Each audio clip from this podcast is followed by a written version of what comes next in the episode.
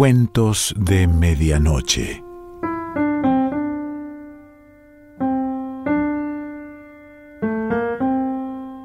El cuento de hoy se titula Inti Raimi y pertenece a Mónica Ojeda.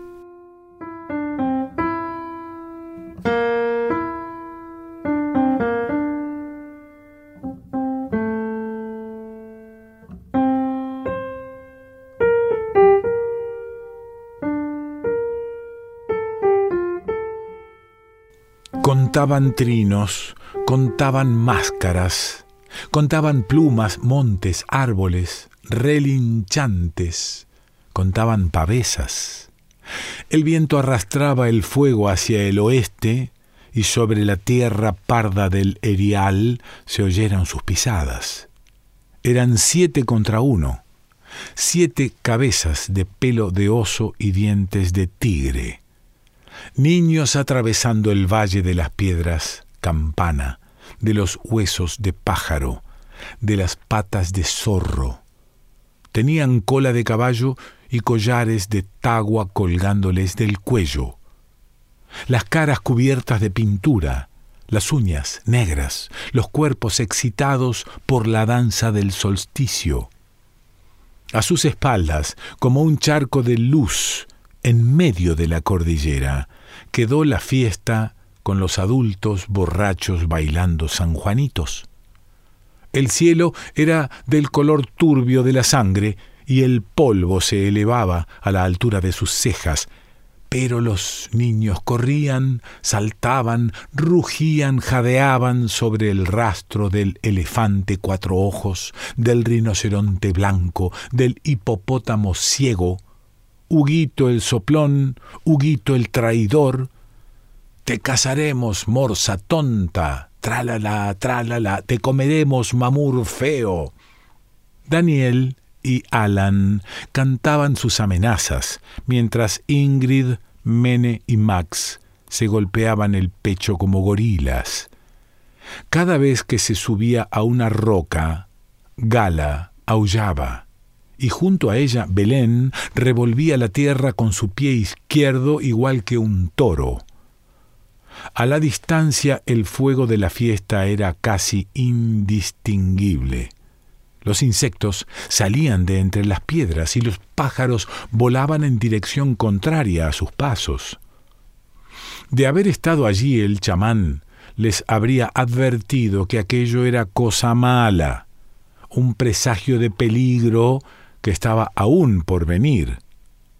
Los pájaros cantan el futuro, les dijo antes, sosteniendo entre sus manos el cráneo amarillento de un cóndor. La luz del sol y de las estrellas les señalan el camino. Ninguno de los niños sabía de ornitomancia, pero tenían nueve, once, trece años y estaban enfebrecidos por el sol. El futuro era ese brillo caliente que les quemaba las tripas, el resplandor del ocaso andino sobre los frailejones y las imágenes de un rinoceronte blanco atravesando el páramo hasta alcanzar el río. ¡Corre, ballena asmática, corre! Desde muy temprano por la mañana habían sido testigos del baile inagotable del diabluma, de su máscara de dos caras, de sus ojos delirantes, planetarios, ocultándose tras el humo de las hogueras. Salten, niños, salten, les gritaron las madres de Ingrid y Mene, despeinadas, sudorosas, con las venas dibujándoles promontorios en la frente. Diablo, Uma, desordena la Pachamama, cantó el padre de Max, zapateando la negrura de la tierra, desordena el universo. Una vez al año, los adultos los llevaban al valle, se trenzaban el pelo, vestían ropas de colores, bebían San Pedro y se convertían en personas extrañas. Así era siempre durante el Inti Raimi los cantos, la danza, los brebajes que hacían que la gente pusiera los ojos en blanco, la marabunta de cuerpos orondos, flácidos, retorciéndose al ritmo de los tambores, quenas y guitarras, pero el año pasado fue diferente. Algo les ocurrió en medio de la celebración. Lejos de la plaza, y más allá de los árboles de troncos gruesos que parecían caballos furiosos en manada, no pudieron ni quisieron contarle a sus padres la naturaleza de esa diferencia, pero la reconocieron igual que los animales de la montaña perciben hasta la más mínima estimulación. Esa fue la primera vez que prometieron guardar un secreto, y también que sintieron que algo íntimo peligraba por culpa del tapir cobarde, del changuito silvestre, del jabalí rubio. Gordo traidor, cantaba Ingrid dando saltos. Vamos por ti, bola de grasa, gritó Belén. Juraron guardar el secreto, a pesar de la lengua de ganado en la mandíbula, del sapo negro en el pecho. Unieron las manos cubiertas de ceniza volcánica y sembraron los dientes de leche junto al arroyo. Todos dijeron, al que lo cuente, lo empujamos al cráter. Al que lo diga, lo tiramos al magma. Solo el miedo era capaz de crear un secreto. Tenían nueve, once, trece años, pero ya sabían de la fuerza, la noche y el ardor, del límite, la inmensidad y la destrucción. Eran, como les contó el chamán, descendientes de la culebra, hijos de la guacamaya, criaturas de lodo y plumas. Sospecharon de Hugo desde el primer instante, sobre todo Daniel y Alan, que eran los mayores, y olían la peste que dejaba el terror en el cuerpo de alguien débil. Conocían a su amigo, temblaba con el viento, sangraba con la luna, Lloraba cuando la gente caía al suelo extenuada por el baile, cuando los cuerpos de sus padres convulsionaban frente a los pies flotantes del Aya Uma y su danza eterna. Hasta los más pequeños entendían que para tener la boca cerrada se necesitaba coraje, un fondo de animal superviviente y que para sobrevivir había que hacer del miedo un secreto. ¿Qué es un secreto? le preguntó una vez Gaia a su madre y ella le respondió, algo que las niñas buenas no tienen. En la fiesta se distrajeron con el humo, las risas, los colores, la comida, el fuego. Dejaron que la música creciera desde afuera hacia el interior de sus corazones. Corrieron, a cuatro patas imitando a los animales de poder que el chamán les asignó. Se escupieron hasta descubrir que el grito también era un canto que entraba por los huesos y los hacía vibrar. Sus padres nunca los vigilaban durante el Inti Raimi, y quizá por eso se dieron cuenta demasiado tarde de que faltaba Hugo. Lo buscaron entre las piernas violáceas, anaranjadas y terrosas, entre el júbilo, el zapateo frenético de la gente y la saliva. Entonces lo vieron llorando, con la cara roja como un trozo de carne cruda, alando el vestido de su madre y señalando al espíritu sumergido, al diabluma, que seguía saltando con la energía del agua, sudando torrentes y emitiendo gemidos de dolor y agotamiento bajo su máscara. El chanchito lo va a contar, gritó Belén, tirando de la manga de Alan. Lo va a contar. Lo va a contar. Pero la madre de Hugo tenía los ojos negros como el carbón y la pantera, hondos, siniestros, y con el codo empujó lejos el cuerpo rechoncho de su hijo. Cerdo malo, gritó Ingrid. Oink, oink.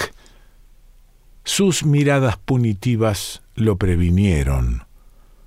Hugo se encontró con el ceño encogido de Daniel, los puños cerrados de Alan, los dientes blanquísimos de Mene, y corrió Huyó lejos de la gente que contaba historias de un dios que carecía de huesos, un dios oculado que creó a los primeros hombres que fueron convertidos en monos, zorros y lagartos. Huyó de quienes aseguraban que en tiempos antiguos las montañas eran dioses, flotaban por las aguas olorosas del nacimiento del mundo, que existían árboles que guardaban caballos en el interior de los troncos, mujeres cóndor, volando por las noches con sus brazos extendidos, flores sangrantes, brujos que podían separar la cabeza de sus cuerpos. Esas historias emocionaban a todos menos a Hugo. Su temor siempre había representado una amenaza. Es por allá, gritó Max, señalando en dirección hacia el volcán. Las huellas del Triceratops, tartamudo, los llevaban hacia la cueva, un agujero profundo hecho de rocas volcánicas que tuvieron la osadía de explorar el año pasado. Lo tenemos, lo tenemos, gritó Gala feroz, y después aulló, durante lo que le pareció un minuto entero. ¡Wow! Los niños la siguieron acelerando el ritmo de sus piernas por el camino de homóplatos, pelvis y cráneos. La claridad era suficiente. Podían ver fisuras, polvo, carroña. El viento los empujaba hacia la boca de la piedra, directo al laberinto de estalactitas grises, escarabajos verdes y arañas blancas que descendían hasta el fondo mismo de la creación. Su secreto empezó allí doce meses antes, en el lugar del miedo y del asombro, pero a lo largo del valle no había otro sitio donde esconderse. Igual que sus amigos, Hugo conocía el tamaño de la oscuridad, el peso de la sangre. El miedo hace del miedo un refugio, cantó el chamán con los brazos abiertos al comienzo del día. Solo los niños entendieron sus palabras. Por eso se arrojaron a la cueva con la respiración plomiza, asustados, aunque convencidos de que si ocultaban su temor, éste acabaría por desaparecer. Chillaron, bufaron, sisearon, rugieron. Bajaron a cuatro patas como una jauría hambrienta y electrizada por el odio. Te vamos a agarrar, tapir albino, gritó Belén para escuchar la reverberación salvaje de su voz levitando hacia el centro de la tierra. Los primeros 15 metros fueron difíciles. Se agarraron de las rocas, buscaron con los pies puntos estables de apoyo. La pendiente era escarpada, pero ellos ya conocían el camino. La forma natural de la piedra sólida frente a la quebradiza, resbalosa y cortante. Cuando alcanzaron el túnel, robustecieron su rabia como gesto de rebeldía ante el decaimiento de la luz. Ahora solo tenían un rato púrpura alumbrando el basalto y más allá la oscuridad del laberinto. La hoja bruja, les dijo el chamán, anuncia la puesta del sol y el fin de la fiesta, guaguitas mías. Era una hora peligrosa. Afuera, las sombras de la tarde desaparecían para darle paso a la noche más larga del año. Tenemos que encontrar al gordo, dijo Daniel, nervioso, hasta que el eco de un llanto bovino lo hizo sonreír. El sonido de mocos provenía de unos metros más adelante, no demasiado lejos de donde estaban en la primera bifurcación que conducía a un pasillo breve y angosto. Les sorprendió que Hugo hubiera cometido ese error, esconderse en la superficie del miedo y no en sus entrañas. La oscuridad maciza de la cueva, el territorio inexplorado, eterno como la garganta de un animal mitológico, lo había obligado a permanecer en la zona más expuesta de la gruta. Ahora estaba cerca de ellos, gimiendo bajo la roca estriada, y su respiración los atraía igual que un conjuro antiguo. Ya te encontramos, pendejo, gritó Alan. Mene fue el primero en saltar a su búsqueda. Ladro gruñó y los demás lo siguieron acariciando la costra viva de las paredes. Su fuerza los impulsó a continuar incluso cuando el techo de lava seca les acarició el pelo. Entonces gatearon, reptaron, y volvieron a ponerse de pie porque eran descendientes de la culebra, hijos de la guacamaya, no le temían a la profundidad de la roca, sino a la del tiempo. Era el tiempo el que quemaba las chuquiraguas, envejecía el páramo y le daba de comer a los cóndores el que hacía que los cuerpos transparentes se volvieran misteriosos como agua de árbol, endurecía el magma y orientaba el vuelo de los pájaros, el tiempo creaba la oscuridad, protegía lo silvestre. Ellos intuían lo que podría pasarles si le daban la espalda a la implacable duración de las cosas. Te encontramos, te encontramos, tralala, tralala, vas a ver, al fondo del pasadizo estaba Hugo, de pie, mucho más aterrado por la falta de luz que por la presencia de sus perseguidores. Tenía las rodillas ensangrentadas, raspones en los brazos y sudaba gotas grandes que caían de su piel al suelo. Lloraba como el año pasado al verse rodeado de pelos y de lenguas, pero ahora estaba solo y el miedo era distinto, uno que anticipaba la conmoción y el trauma, el verdadero tiempo de los huesos. ¿Qué fue lo que le contaste a tu mamá, manatí estúpido? le gritó Ingrid con la voz deformada por la hondura del túnel. Antes de que Hugo pudiera responder, Belén lo embistió y él cayó al suelo. Max y Mene saltaron a su alrededor igual que orangutanes. Ibas a contarlo, le dijo Alan. Sabes que no puedes. No hay nada que contar, agregó Daniel, y Gala se jaló a sí misma de las trenzas, gordo, soplón y traidor. En la cueva había alacranes, murciélagos, cucarachas, serpientes, pero la mayoría huía de la luz y del contacto humano. Los niños percibían que el mundo estaba lleno de seres que se arrastraban ciegos, venenosos, y que sus mentes infantiles eran refugio de criaturas abisales propias.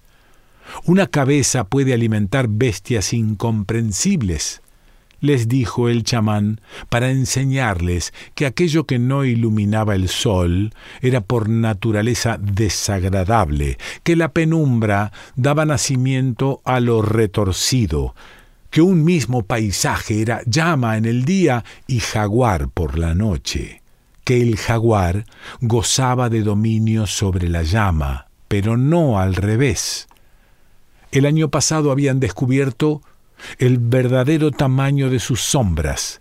Jugaron con ellas por el páramo ardiente, cruzaron el arroyo, saltaron sobre las piedras que sonaban como instrumentos musicales y vieron sorprendidos al diabluma en la entrada de la cueva. ¿Qué hace él allí? Pero si estaba en la fiesta. ¡Qué susto! Un hombre que no era un hombre sino un dios de dos caras, quieto, con la ropa raída y las manos manchadas de tierra.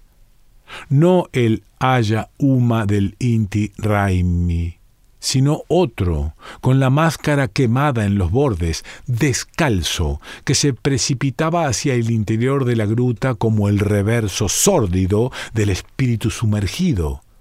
Los niños corrieron tras de él, un diabluma quemado, gritó Gala, un diabluma malo. Resbalaron por las rocas ígneas y levantaron la mirada al espacio negruzco hundido, con relieves y texturas que parecían venir de otro planeta. Estamos en Urano, gritó Ingrid. Estamos en Plutón. La roca tenía venas, bocas, manos, articulaciones.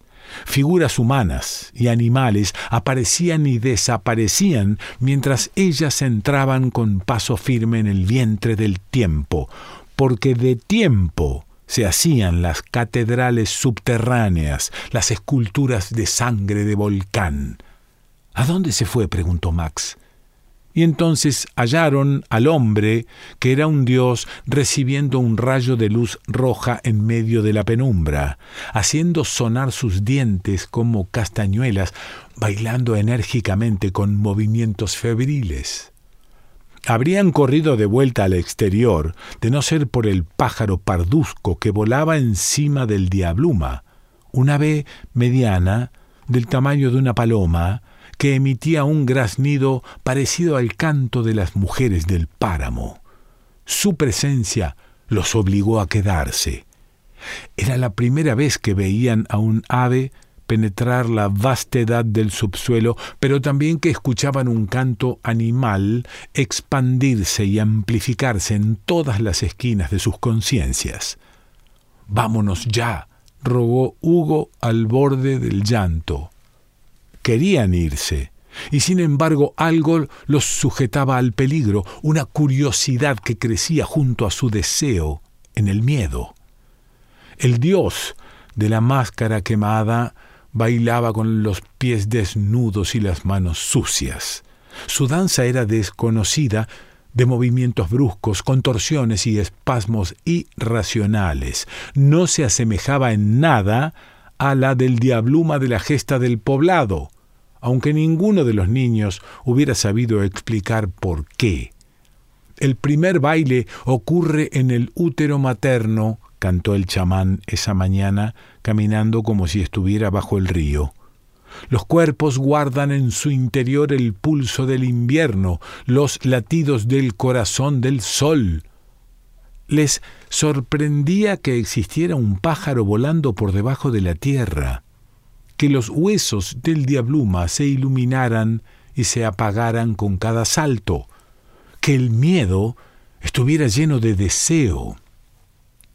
Toda danza es oscura porque es recóndita. Toda danza es un renacimiento. El falso diabluma comenzó a respirar con la fuerza de la montaña. Su cuerpo, atravesado por la gravedad, inflándose y desinflándose, hizo que Gala se pusiera a cuatro patas y rugiera. ¿Qué haces? le preguntó Ingrid, pero ella continuó en su rol de animal salvaje. Mene, Max y Belén no tardaron en imitar su ferocidad como si trataran de ganarle al hombre que era un dios, una batalla invisible. Me quiero ir, Vámonos ya, gritó Hugo, llenándose la camiseta de mocos. Los niños recordaban muy bien el momento en el que escucharon la tiniebla de sus cuerpos. No podían ponerlo en palabras porque no las hubo nunca. Al principio ni siquiera se dieron cuenta, saltaron, gruñeron, buscaron asustar al de la máscara quemada tanto como él los asustaba con su coreografía de contracciones y distensiones, anudamientos y sacudidas. Luego se sintieron agua, oso, rana. Se movieron como en un juego mientras el diabluma doblaba las piernas y los brazos a un ritmo frenético las piedras guardaban la memoria de esa razón esquelética, del sudor y del origen de lo que vendría después. Más allá, en la profundidad del túnel, una pierna inmóvil descansaba sobre el terreno. Estaba casi tragada por las sombras y a la distancia parecía el fragmento de una pesadilla. Mónica Ojeda.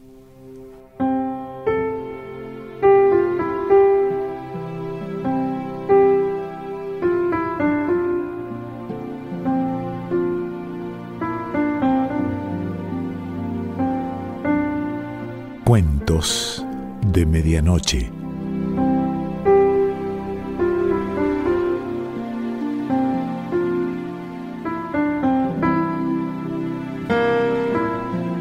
Selección Pancho Mondino. Idea y lectura Quique Pessoa.